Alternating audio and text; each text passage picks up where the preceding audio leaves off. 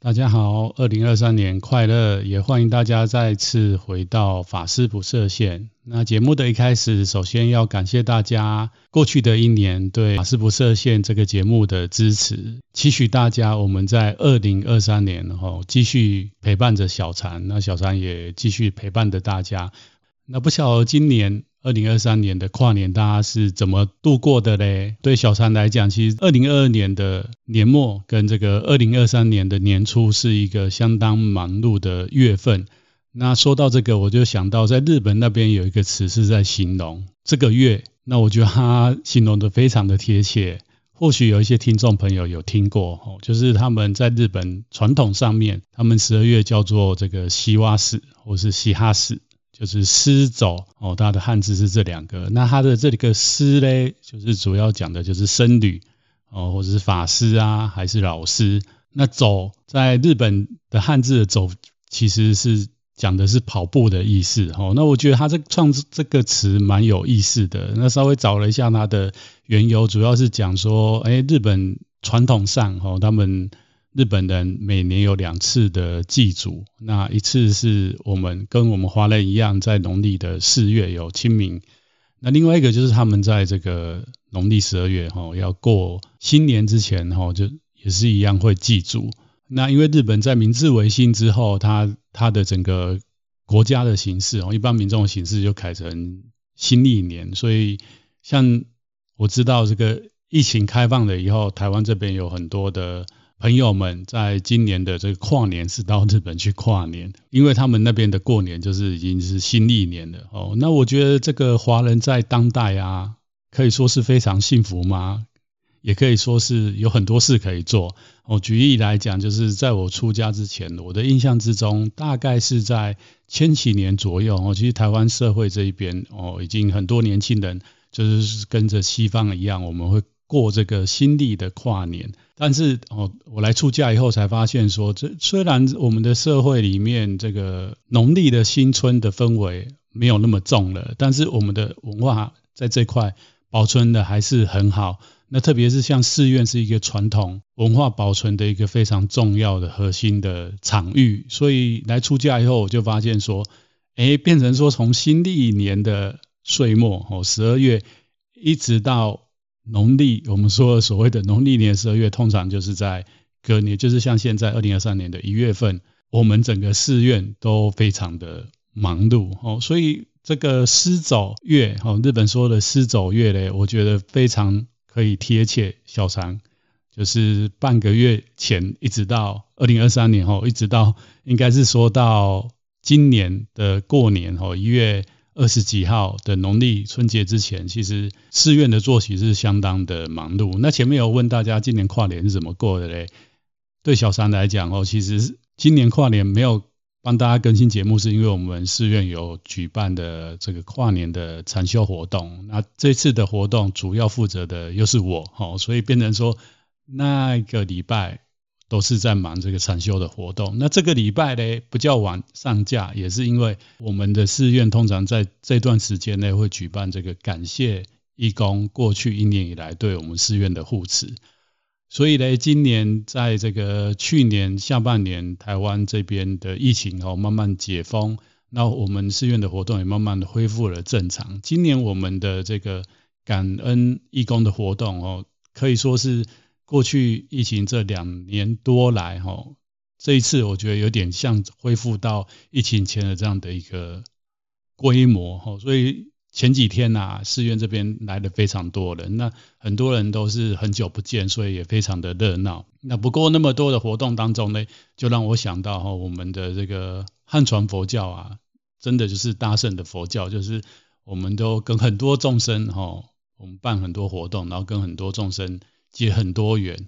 那也因为这样子嘞，所以就会非常的忙碌哦。所以我觉得这个日本这个师走嘞，非常可以贴切我这个月的生活的状态。那我不晓得各位听众朋友，你们的生活模式或生活状况是怎么样的？特别是哦，前几年因为疫情，现在已经老实讲，就是已经慢慢也恢复正常的。那通常这个岁末年初之际嘞，如果你是工作人，我想。公司这边的业务也要结算，那再加上哦，有很多人会安排过年要到哪里去旅游哦，或者是今年过年要去，很多人可能好久哦都没有跟自己的亲人或者是亲戚相聚，可能今年哦大家都会恢复到哦像疫情前这样子一个过年的聚会，所以呢，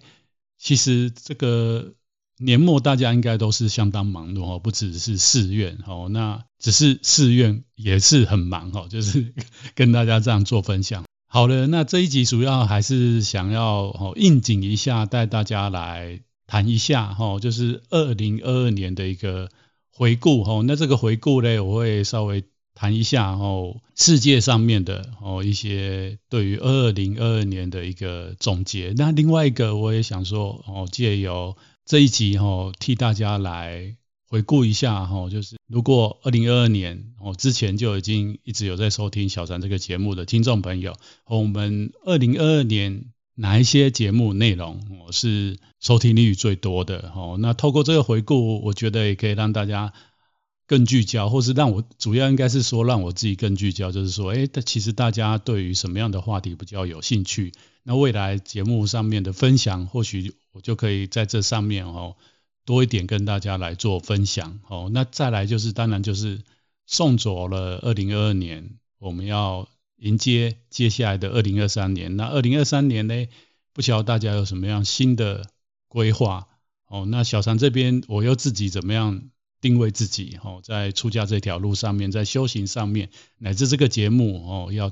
继续带给大家什么样一个内容，都想要在这一集来分享给大家。好了，那我们就先直接来回顾一下二零二二年哦。那其实二零二二年去年应该上个月也没多久了哈，就是相信大家平时都有在接触非常多的媒体、网络资讯哦，那也得到非常多的讯息。那我这边主要简单就是分享两个我觉得有趣的东西哦。那第一个当然就是所谓的年度的。汉字哦，我记得去年同样的时间大概有分享过。那今年呢，一样就是借由回顾，再帮大家哈，不能说复习哈，就是我们一起来看看，是不是去年真的就是这个字可以代表我们的世界，或者是我们周遭的事物哦。那我觉得蛮有趣的。当然，这个这个汉字是主要还是讲的是日本那边清水寺哦，它这个。每年他的清水寺的住持都会写下这个年度的汉字的代表字，那这个汉字的代表字当然也是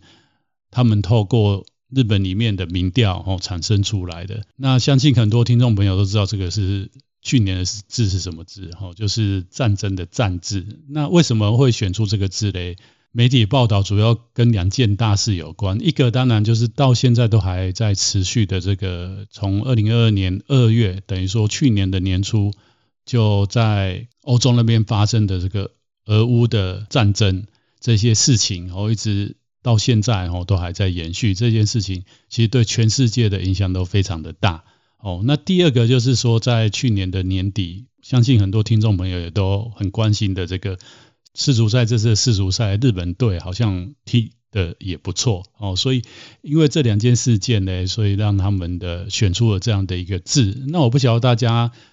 除了这两点以外，会不会觉得说，哎，其实真的好像二零二二年哦，虎年，我们世界其实不是那么样的平安。所以去年其实讲老实的，我觉得。是算相当辛苦的一年哦，那我们也都一起历经过了，每个人应该都有不同的感受。这样的一年我们度过了，相信这一些哦，不管是难过的情绪，或者是很煎熬的日子，我们都度过了，这些东西都能帮我们来提升我们生命，或者是转化我们生命，或者是让我们对于这个世间有更深的了解。像是佛教里面常常讲的，我们这个世界其实是有很多的苦难。那在那么多苦难之下，我们居然哦还有办法在这边生存，主要就是说我们这边的众生虽然接受这些苦难，但是这些苦难哦比起有一些世界哦，像是佛教的世界观里面有所谓的地狱道、恶鬼道众生，我们来讲还比他们好上很多哦。所以我们也虽然有这些。心理上面的、肉体上面的苦，但是基本上我们的生命还是可以忍受这些苦哦，所以我们就是在这样的一个环境当中接受这些苦，然后在这些苦当中磨练哦，锻炼成长我们的自己哦，所以这个战字呢，其实对我来讲一体两面哦，一个就是说，有的时候我们要去挑战一件事情哦，我们也要抱抱持着这个很高的。心情哦，像要像要去对峙一些事情哦，或者是说在佛教里面，我们人有种种的烦恼哦，我们要对抗这个烦恼哦，我们就是也是类似用战这样的一个态度去应对它哦，因为我们只要一不小心，我们可能就是被烦恼带走，或者是哦被把烦恼征服。另外一方面呢，没有人喜欢战争哦，因为战是一种恐惧、惧怕，或者是一种人类。很根源的一种对于外在环境的不安全所产生出来一种行为或一种心态哦，所以它其实是一体的两面。那对佛教来讲哦，它没有绝对，就是纯粹我们在什么样的情境之下，用这样的一个心，或者是用这样的一个状态去对应哦，我们所面对的。外在的环境，或者是内在的心理状态，好，那这是二零二二年的日本的汉字。那另外一个我发现的这个二零二二年西方的牛津年度代表字，他选出了一个叫哥布林 mode，华文的媒体好像把它翻译成叫做躺平模式。哦，那这个哥布林，相信有玩游戏的听众朋友应该非常的熟悉，就是。可是这个游戏应该老实讲都是老玩家啦，因为我知道这十四几年来的游戏其实做得非常的精致哦，然后故事性啊、剧情啊都会让人家觉得非常的前卫也好，或者是非常的有未来感，好像就是现在非常流行讲这个元宇宙的概念，就是哎，我们到了另外一个世界哈，我们在那里面哦去体验一个新的人生哦，那哥布林应该是说。最早最早这个游戏，我要是我记得没错，因为我也是很早就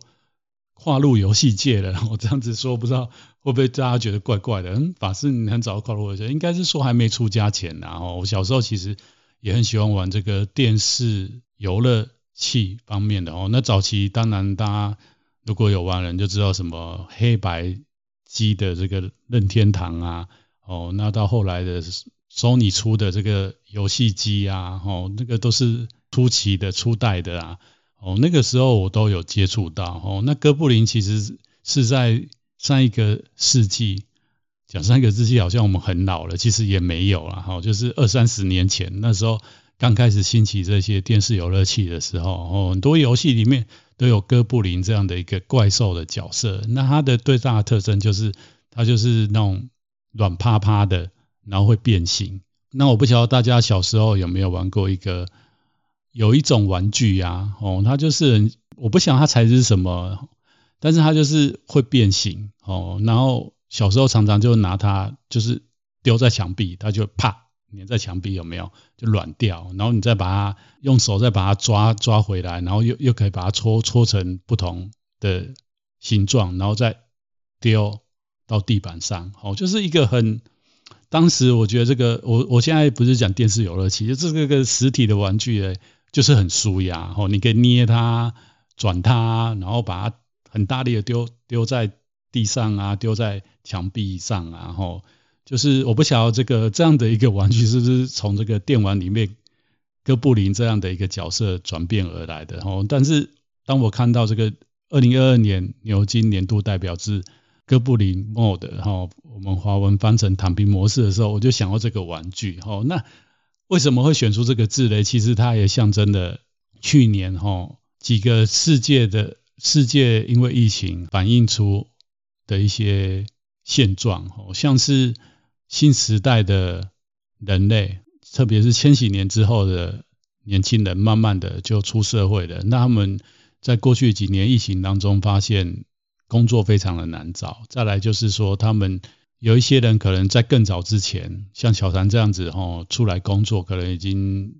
十年哦，或者是在十年以内，他们发现他们辛苦了那么久，但是他们的成就却没有像他们的父母亲或祖父母一样花了那么多时间跟精力，但是他们财富的累积也好，生活的品质也好，好像都没有办法像上一代这样子快速的累积哦。所以越来越多的年轻人觉得，与其这样子，我们就不如当一个软趴趴的哥布林哦。所以就是西方他选出了这样的一个代表制哦。那像去年如果听我节目，我记得有有一集我在讲。去年还在流行一个叫做“安静离职”哦，因为疫情其实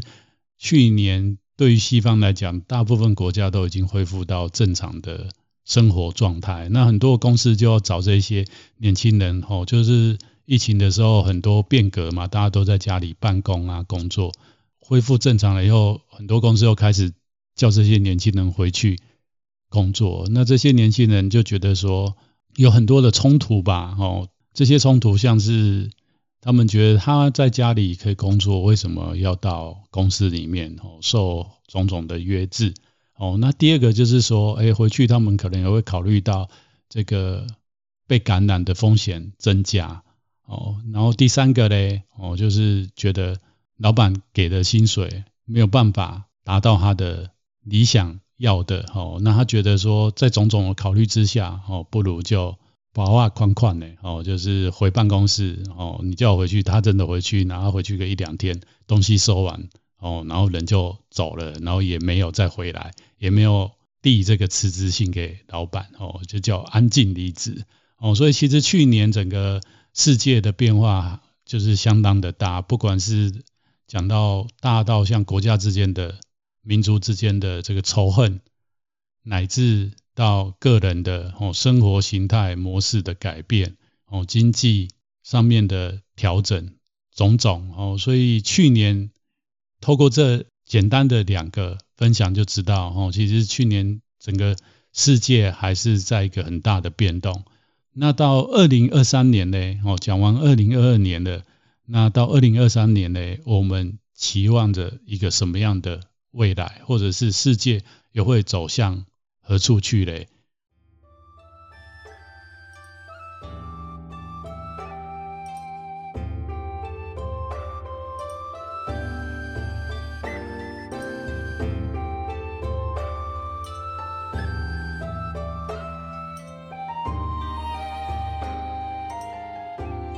哦，那这边大概就是相信大家都有在注意这方面的讯息，我简单就是。带几个点哦，那这几个点像是大家有兴趣，其实都可以去找这样的媒体来看，像是西方的《经济学人》，或者是像台湾这边哦华人的媒体里面，《天下》哦商周都有在讲，哎，二零二三年我们的世界哦会碰到什么样的问题？那大家哦，特别是走在前面的这一些媒体界、知识界，他们又怎么样在预测二零二三年？那主要几个点，我觉得。还是延续着二零二二年哦，那我觉得这点蛮有趣的，就是说在佛法里面讲无常，但是我们人的行为，还有我们人的会碰到的事情，有的时候看起来又好像是常哦。那为什么说是常呢？因为最重要的是哦，我们人类之所以在轮回里面没办法出来，就是因为我们大部分做的事情哦，都会比较偏向。长的那部分哦，所以像这些呃权威的媒体分析二零二三年的问题，大概我觉得啦，个人来看都是延续着二零二二年。像是什么哦，第一个就是他讲的这个俄乌之间的战争哦，因为俄乌之间的战争大家也知道，它引起的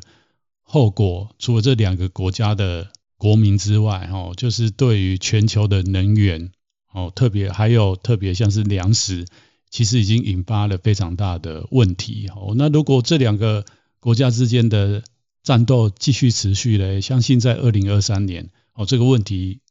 会更加的扩大。那再加上哦，刚刚其实二零二二年没有特别讲，二零二三年应该是说疫情这三年并没有因为人类的经济活动受到疫情的停止哦，我们全球的整个气候暖化。哦，就停下来哦，所以像二零二二年还有很多的天灾也是跟这个气候有直接的关系。那到二零二三年呢，这个粮食其实跟天候有非常大的关系哦，所以这个粮食危机一方面哦，就是乌克兰它本来就是世界的粮仓，在这个长期的战事之下呢，它对于全球的这个粮食的供应哦，周边的一些东西哦，影响就非常的剧烈。再加上全球暖化哦，我们有越来越多的可耕地哦，都因为天候的关系受到了影响哦，变得无法耕作，或者是收成量变少哦，所以这个问题哦，在二零二三年一样。一样是非常剧烈的影响我们的世界。再来就是经济问题，哦，虽然这个西方世界，哦，二零二二年等于说整个已经恢复了，那在亚洲这边，我相信随着中国大陆的这个疫情的解封，哦，亚洲这边慢慢也会走向疫情前的这样的一个经济的模式。不过呢，哦，这个通膨问题，哦，一样非常的严重，哦，那再加上前面讲的能源，其实。就会间接影响到了所谓的这个经济嘛，哦，那像经济学人还有提到像日本哦，日本国债的问题啊，哦，日本这个经济体哦对全世界的影响哦，它的媒体里面都有非常深的研究哦，那有兴趣的听众朋友，当你们就可以去看。那再来，他经济学人讲一个我觉得蛮有趣的，就是二零二三年印度人口会正式超越中国。哦，那作为一个全世界人口最多的印度，大家如果有去印度旅游过，或者是你现在的工作是跟那边有关系的，你就会知道，哦，它有那么多人口，那虽然它的政治制度哦相对的还是比较开放哦，但是他们的种姓或者是他们贫穷问题也是非常的严重。那他们很多的年轻人哦，那有非常好的能力或者是。智力的人，哦，他们就会到国外去发展，哦，那赚的钱以后又回到印度也好，或是留在国外，所以他是在全世界有很多领域顶尖的人，其实也都是印度籍的人，哦，那这样子一个国度，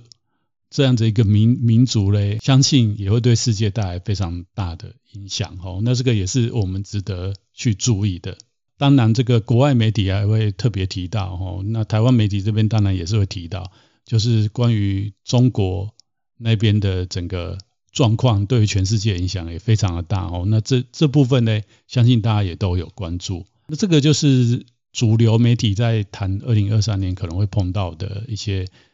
问题，或者是接下来哈全人类应该要共同面对的问题。那为什么要跟大家提这个呢？哦，其实佛法讲因缘观哈，就是说当我们对于外在哦世界的因缘。越加清楚，我们对我们自己要努力的或者是修行的方向就会更加的聚焦。还有就是说，像汉传佛教，我们大圣的修行人本身哦，就是在从事着菩萨道的修行，所以这些东西呢，都是我们的资粮。怎么说是我们的资粮哦？就是在我们在利益众生的过程当中也好，或者是你觉得这个时代哦，就是真的像佛经讲的这个末法时代。哦，我们现在社世界有很多的状况，人有很多的心理、精神方面的问题，哦，乃至诶修行团体，哦，可能你听到的，哦，或者是你接触到的，跟你想象的有落差，哦，那你可能就会直接联想到，诶这个末法时代这样的一个概念，哦，不过末法时代呢，还是有修行人，还是有成就的人，哦，那。你透过这一些事件，你就会更加清楚哦，你在修行路上所在的坐标哦，然后所在的时辰。那接下来我们应该如何的努力哦，如何的去趋吉避凶哦？所以呃，跟大家聊这一些什么世界的局势啊，哦，或者是过去一年的媒体哦，怎么样去报道世界碰到的状况哦，好像乍听起来跟宗教哦，跟这个。圣的世界没有关系哦，那其实不是哦，就是圣的世界是从这个世间哦，俗的世界哦，向上超脱，向上提升。唯有我们把握了这个世世俗哦，世间，我们才能引导出我们如何出世间哦。那前面大概跟大家讲的一个整个。二零二二年到二零二三年，整个世界的局势哈，我们身旁发生的事情，那我也不晓得说大家有没有受到这些事情的影响，或者是我们就在这个事情里面哦，造成这些事情的发生哦。那接下来二零二三年呢，要提说我自己哦怎么看待二零二三年，还有自己对自己的规划之前呢，先带大家哦来看法师不设限这个节目，在过去二零二二年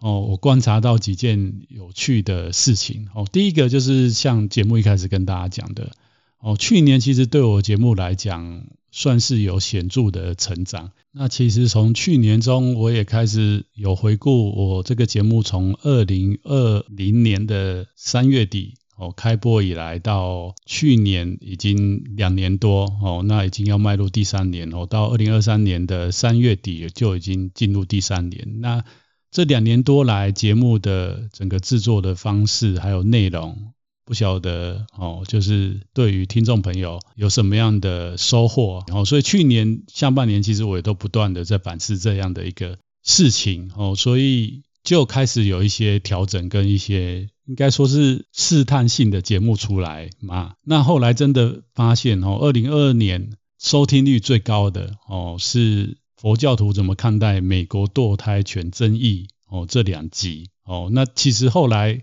去年，呃，应该是说前几天我还在看我后台的时候，才发现，哎，这个收听率怎么那么高？哦，表示说，哎，真的大家好像会对于佛法或者是佛教徒在看待现在这个世间发生的事情，那我们佛教徒如何去面对，或者是调整心态来讲，哦，真的就是不叫注意。哦，或者是说，哎，想要说，哦，佛法怎么落实在我们日常生活当中？这个真的就是大家比较关心的，那也符合我做这个节目的一个利益哦。因为大家也知道，过去佛教的节目，或者是有很多很多频道弘法的方式还是比较传统哦。那不是说传统好或不好，就是说，哎，或许我可以来做一些不一样的尝试。那去年印证的这样的尝试，其实是还至少还蛮 OK 的，或者是说，诶，会收听我这个频道的听众朋友，本身就是被我这样的内容吸引才会来收听哦。那如果不相应的，自然也不会收听哦。大概因为是这样子吧，所以这个去年收听率最高居然是这个哦。再来就是我去年有做。一些新的尝试，像是我做了一个学佛令人讨厌的五个原因，或者是学佛人的几个特殊的心态。哦，那这个也是分别就是在我的去年整年度的收听率，哦，就是前五名之内。哦，那还有一个我是比较 surprise，就是正确认知生病的因缘与处理心态。我不晓得是不是因为跟新冠疫情有关系。哦，那。这个里面谈的内容其实也是佛教里面对于生病经典里面，还有我们过去祖师怎么解释哦，再加上小三的一些个人一点点的心得哦，那这个这几集哦收听率都蛮高的哦，就表示说，哎，这个新的尝试真的有利益到一些人哦，然后或者是说让一些人觉得说还蛮有趣的哦，然后愿意。重复收听吗？我可以这样子说吗？哦，再就是说，二零二二年其实跟二零回顾到二零二零年一开始，我对这个频道的设定哦，当然很多听众朋友都知道我来自哪个佛教团体哦。那其实当时我也没有特别哦，因为我在比较大的佛教团体，就让我们很多的原本的这个团体的信众知道哦。那一开始就是非常低调的在经营。那知道的人也都是仅限于身旁的非常要好的朋友哦，或者是信众。那当然还有一大很一大块很大的族群，就是自己的亲人们哦，这样子慢慢慢慢。那后来当然团体，我们我在的寺院哦，有越来越多的信众知道哦，也会帮我私底下去分享哦。所以这样子分享下来，从我一开始预计差不多三十到五十人收听哦，到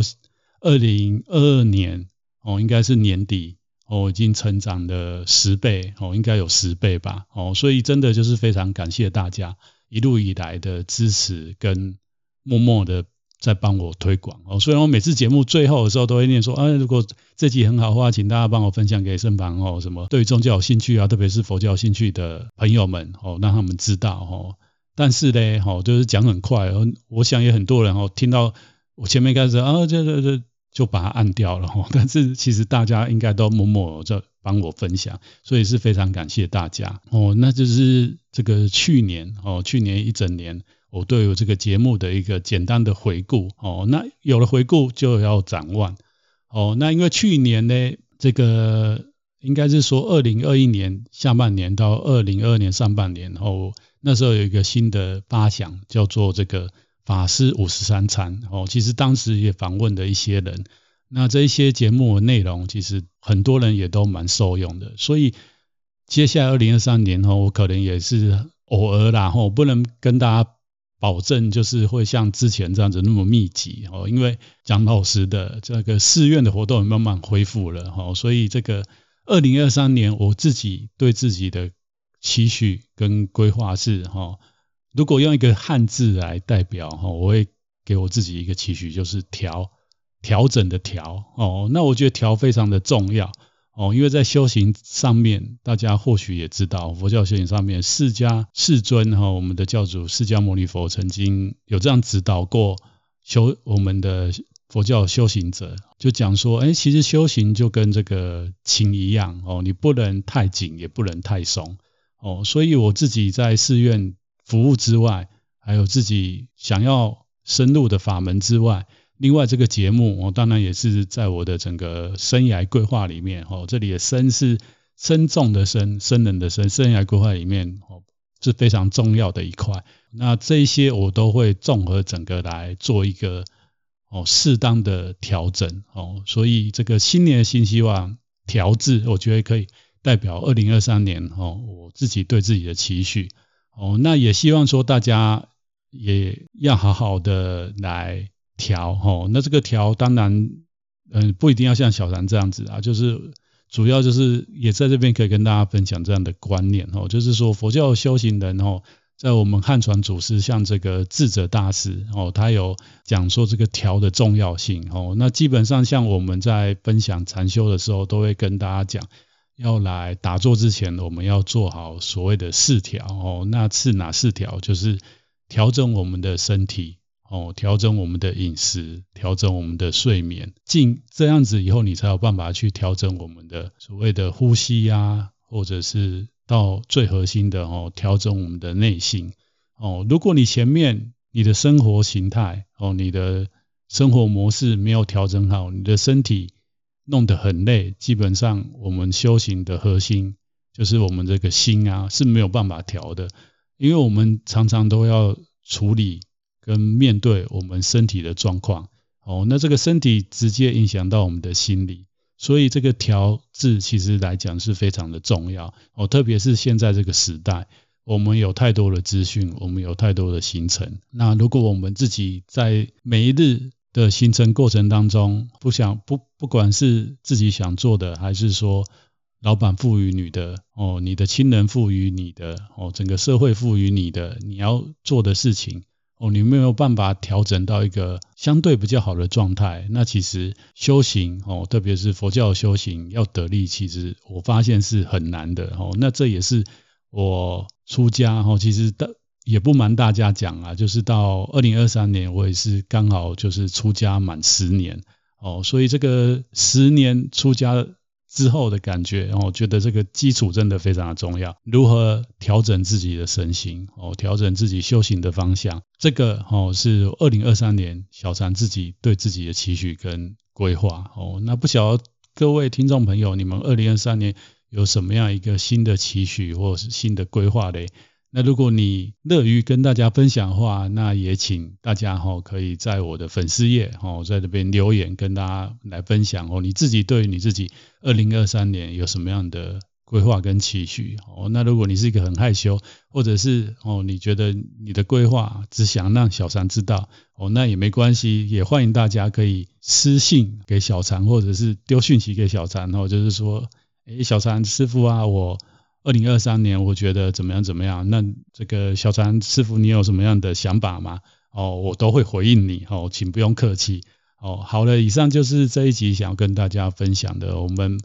告别二零二二年，来到了二零二三年。那在二零二三年呢，对于我们生肖来讲哦，又是一个兔年哦。那随着疫情哦，全世界已经跟它共存了三年多，相信哦，我们已经有足够的智慧来跟这个病毒共存，并展开后疫情时代的一个开始哦。那千禧年的前面二十二十年真的是很多的变化哦，然后也让大家哦眼花缭乱。那希望二零二三年一个动如脱兔之年哦，大家除了要恢复到之前疫情的生活之外，哦，我们也更加的有智慧，哦，更加的成熟，